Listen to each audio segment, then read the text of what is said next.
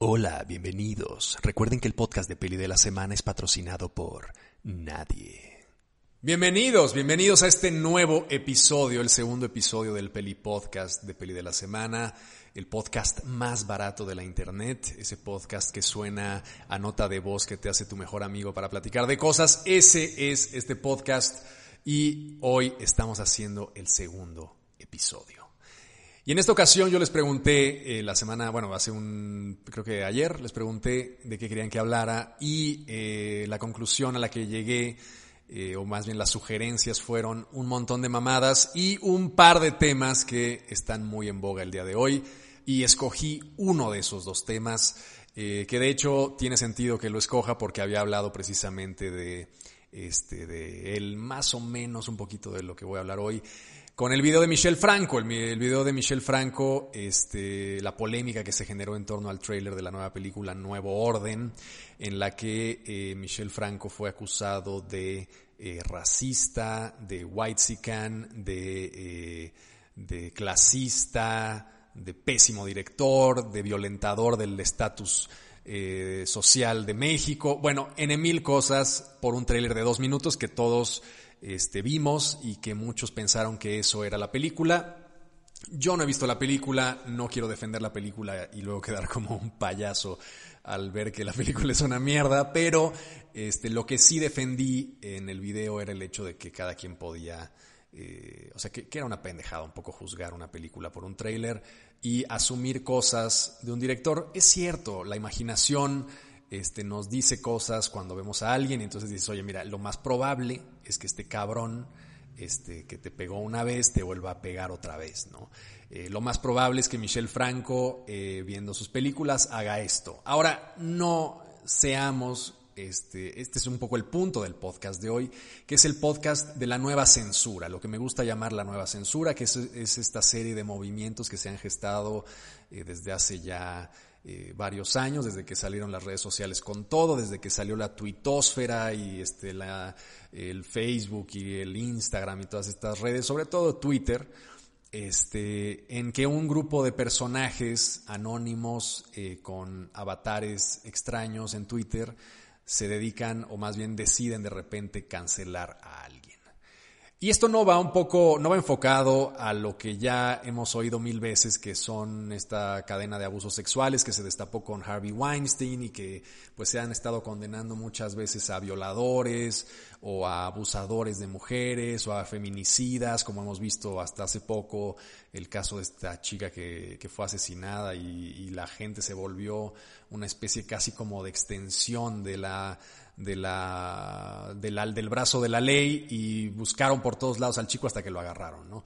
Eh, cosa que me parece estupenda y así tendría que funcionar. Digamos, esa es la parte más eh, loable de las redes sociales en ese sentido. Sin embargo, la, la contraparte de, esa, de ese activismo eh, casi policíaco de las redes sociales es el hecho de que también se utilizan esos mecanismos para destruir vidas de manera momentánea, eh, en, mini escándalos que pesan mucho después en carreras artísticas que se destruyen. Y no estoy hablando de esos escándalos sexuales precisamente, no va de esto el podcast del día de hoy, porque el podcast del día de hoy va sobre las implicaciones artísticas de estos nuevos movimientos de cancelación y censura. Porque lo que estamos viendo ahora es que no solamente se están cancelando a, eh, actores eh, del panorama artístico eh, porque hayan cometido alguna violación o algo, que le hayan, este, se hayan masturbado frente a alguien en el set, yo qué sé. Se está cancelando ahora a gente por el contenido de sus obras. Y eso me parece ya un tema muy complicado y completamente diferente al tema del abuso sexual y el acoso sexual en el trabajo. ¿no?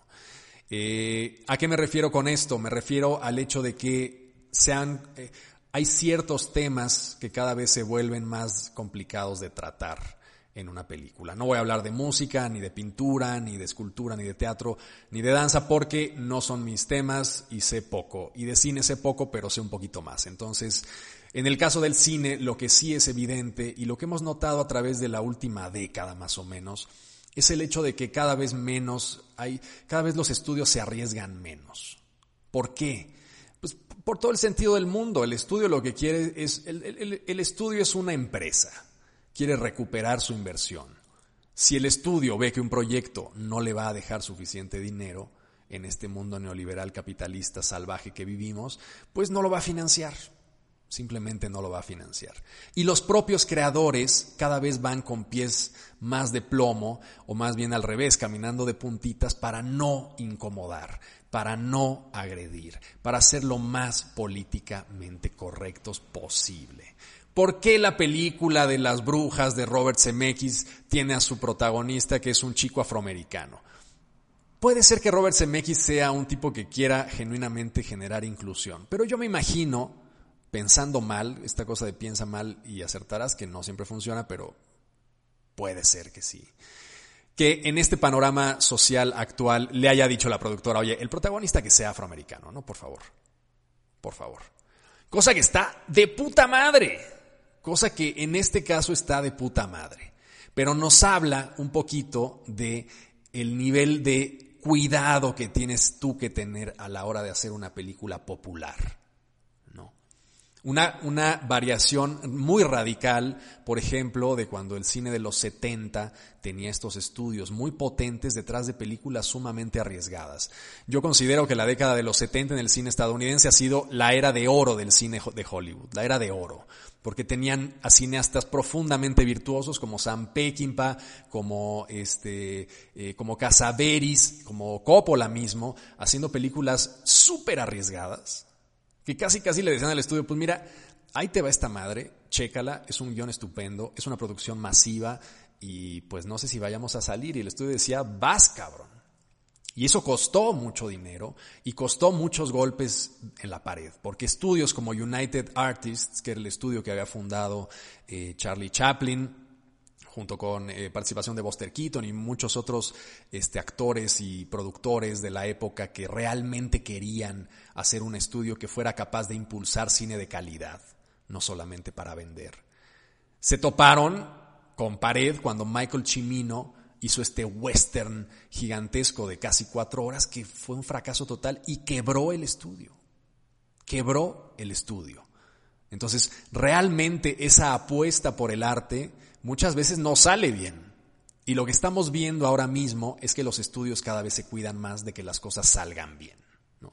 Porque están retrasando ahorita todos los estrenos, este, como Dune, este, la, única que va a salir es Mank, que es la película del, del guionista de Citizen Kane, pero va a salir en Netflix, va a salir pronto, va a salir en diciembre porque sale en Netflix, ¿no? Salió la de Kaufman, pero salió en Netflix. Y realmente las grandes producciones se están esperando hasta el 2021 porque quieren hacer dinero precisamente porque son industrias. Cuando uno habla de la industria del cine, realmente está hablando de una industria como cualquier otra, como la industria del cartón, como la industria del plástico. Son industrias tal cual que deciden en dónde invierten su dinero, cómo lo gestionan y cómo este, lo van eh, poco a poco eh, recogiendo de nuevo en taquilla. ¿no? Entonces realmente ese es un problema. Sí, vivimos en un mundo capitalista y sí los estudios se cuidan cada vez más. Pero lo que más me preocupa es que los propios artistas, los propios creadores, los propios directores, los propios escritores de guiones, cada vez quieren meterse menos en pedos. Y entonces dicen, puta madre, ve cómo le fue a Michelle Franco. Yo cuando vi la película, yo cuando vi el tráiler y cuando me enteré de qué iba la película, que no había, no había visto el tráiler, vi primero de qué iba cuando se estrenó en Venecia, dije, mire, este cabrón, mis respetos. O sea, mis respetos Michelle Franco porque es un tema, independientemente de cómo lo abordes, es un tema tan espinoso que no hay manera de que salgas bien librado de esto. ¿no? O sea, si yo hubiera sido un ejecutivo que me interesara mi dinero, le hubiera dicho a Michelle, oye, mira, no seas mamón, güey, ah, búscate otro tema, otro secuestro, este, no sé, güey, invéntate algo. Pero esto, hablar de clases sociales ahorita en México es el peor momento para hablar de clases sociales en México. Si hay un momento bueno, ahora es el peor, ¿no? Entonces, no lo hagas, no lo hagas, cabrón. Y el güey se lanzó y consiguió el dinero. Es un tipo que yo en ese sentido lo respeto bastante, porque me parece un tipo que sí, evidentemente trae una comunidad este, atrás de él que lo financia y tienen mucho poderío económico y lo que quieras. Pero esos güeyes tampoco son imbéciles, ¿no? Y realmente cuando, cuando estos cabrones que son auténticos este, tigres, digamos, de las inversiones, te dicen, oye, este, quiero financiar, les dices quiero financiar mi película, te van a mandar a la chingada si ven una película que no, que no los convenza, ¿no? Entonces realmente yo respeto a Franco por eso, porque se meten, se meten en camisa de once varas de manera a lo mejor un poco gratuita. Pero eso es lo que hace falta, según yo. O sea, un poco lo que me frustra es el hecho de que haya gente con la suficiente estupidez para decir que hay, que hay obras artísticas que no deberían de existir.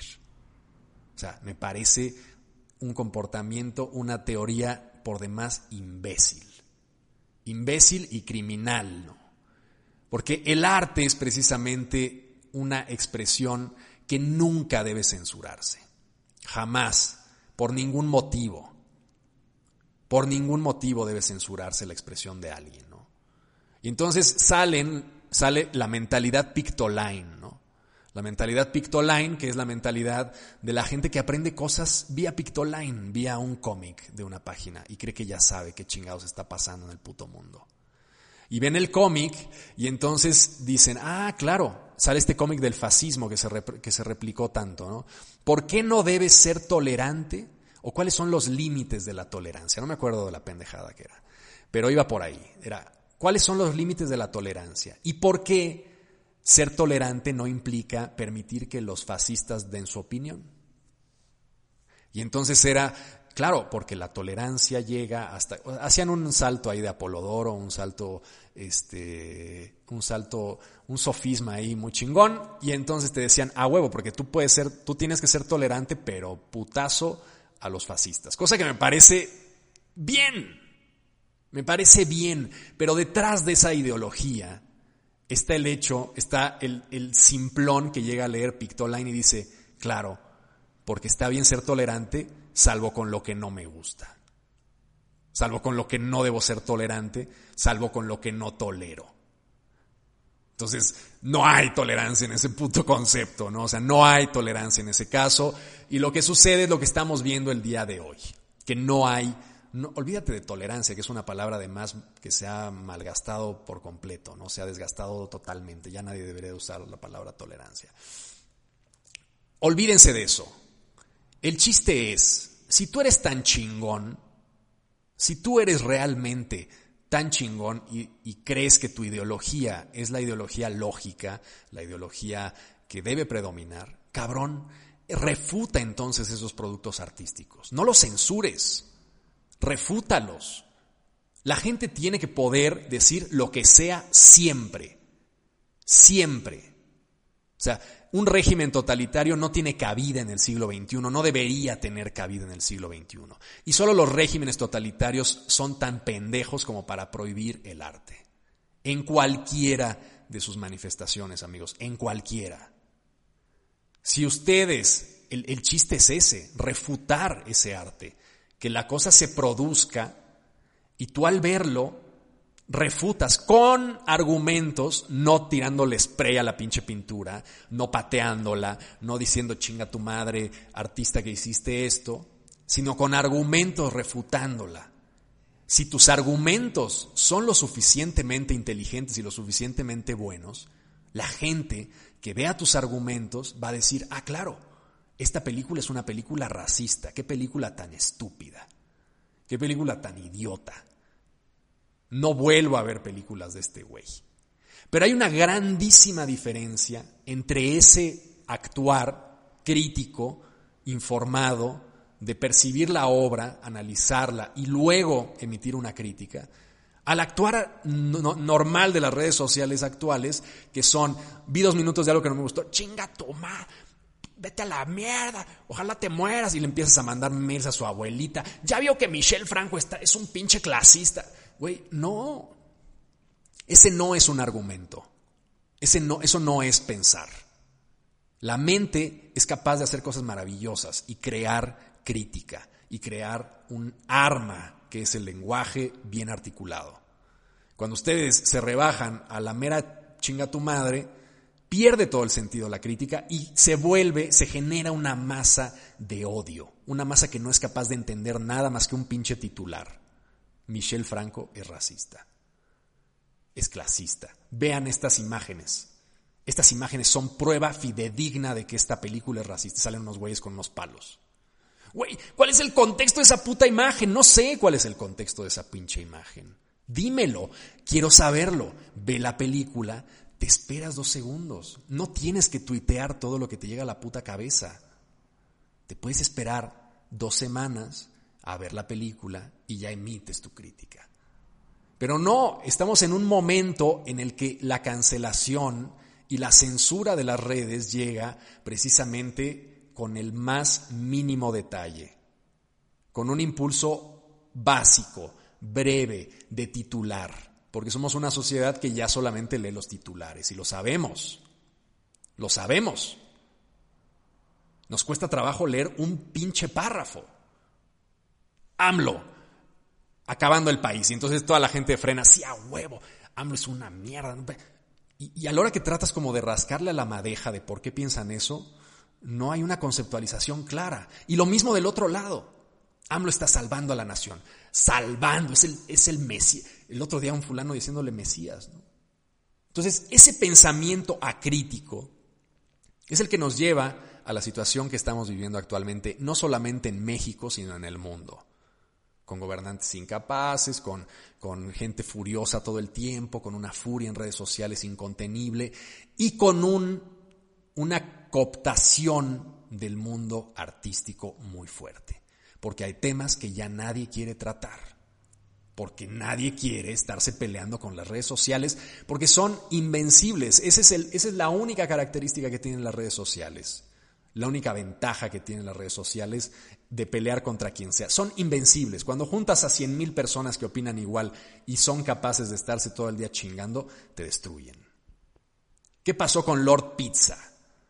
Con Lady Lamborghini, no sé qué chingados, cuál sea la lady del momento.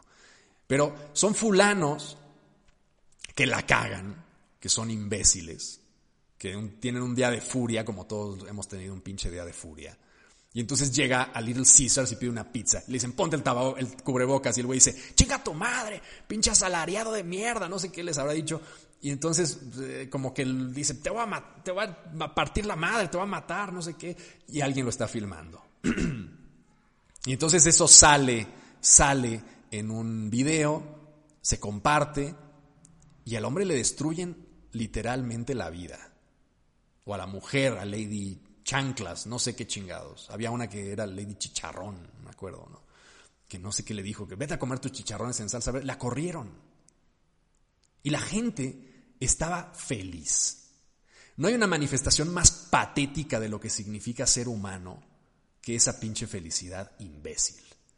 Porque lo que para ti fue un segundo 15 minutos de diversión, desde que viste el video hasta que le mandaste un mensaje al Facebook de su abuelita diciendo, oiga, ¿qué opina que su nieta sea una pinche racista? O que le mandaste, el güey trabajaba, un güey que está haciendo stand-up y hace un chiste de pedofilia y trabaja en Cemex porque tiene dos trabajos, yo qué sé. Y entonces Ah, no te parece un chiste de mal gusto y entonces dices, esto nunca debería existir, chinga su madre.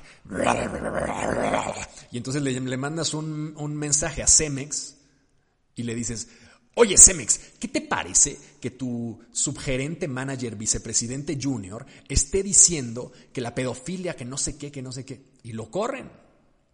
Por una expresión humorística, por ejemplo, ¿no? que ya se ha dado en varias ocasiones. A mí eso me parece patético, profundamente patético y una manifestación tristísima de lo que significa ser humano hoy. Porque nos divierte destruir, nos excita destruir. El highlight de nuestro día es ver que a Lord Pizza lo corrieron del trabajo. A mí eso me da una pena absoluta. Me entristece, digo, qué puto asco, ¿no? O sea, ¿qué somos, no? Qué, qué, qué vergüenza ser ser humano en este contexto. Porque finalmente, para ese hombre, esa mujer que la cagó en algún momento, esa cagada que a lo mejor ha sucedido 20 mil veces y no tenías una cámara cerca de ti, para ella fue el momento definitorio de su vida. Y para ti fueron 15 minutos de diversión.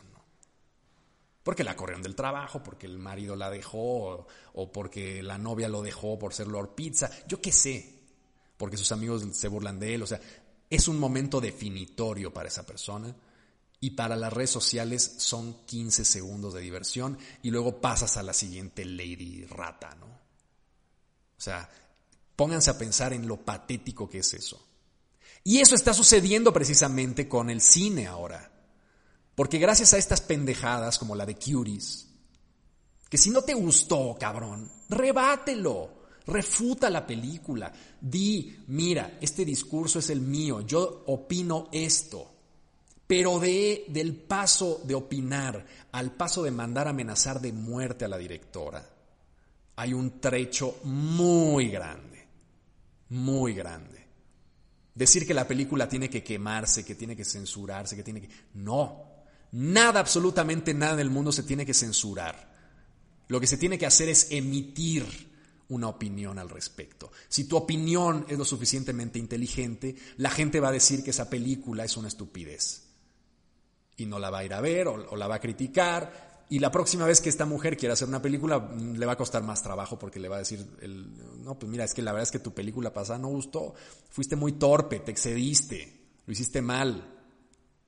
Pero hay una grandísima diferencia entre esa crítica informada, considerando diferentes puntos de vista, y la crítica que busca destruir, cuyo fin último es desaparecer a la persona la excitación que nos produce ver a Louis C.K. fuera de combate durante tres años. ¿A quién más cancelaron? Déjenme pensar. Este, pues no sé, en mil personas, no me sé las, vidas de todos los cancelados, pero la, excitación y, el, y, el, y, la, y la furia que nos produce, por ejemplo, que Woody Allen acabe de estrenar otra película, que todavía haya quien lo financia.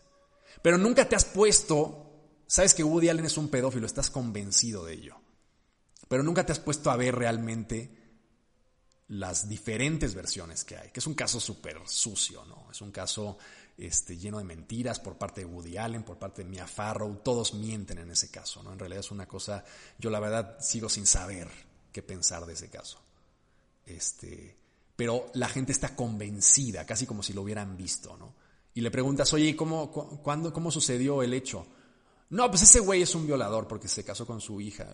Pero a ver, no, pero eso no tiene que ver porque esa era una, o sea, sí fue una putada que le hizo a Mia Farrow, pero no, eso no es, no es porque es violador. Ah, no, porque, porque su hija le la violó.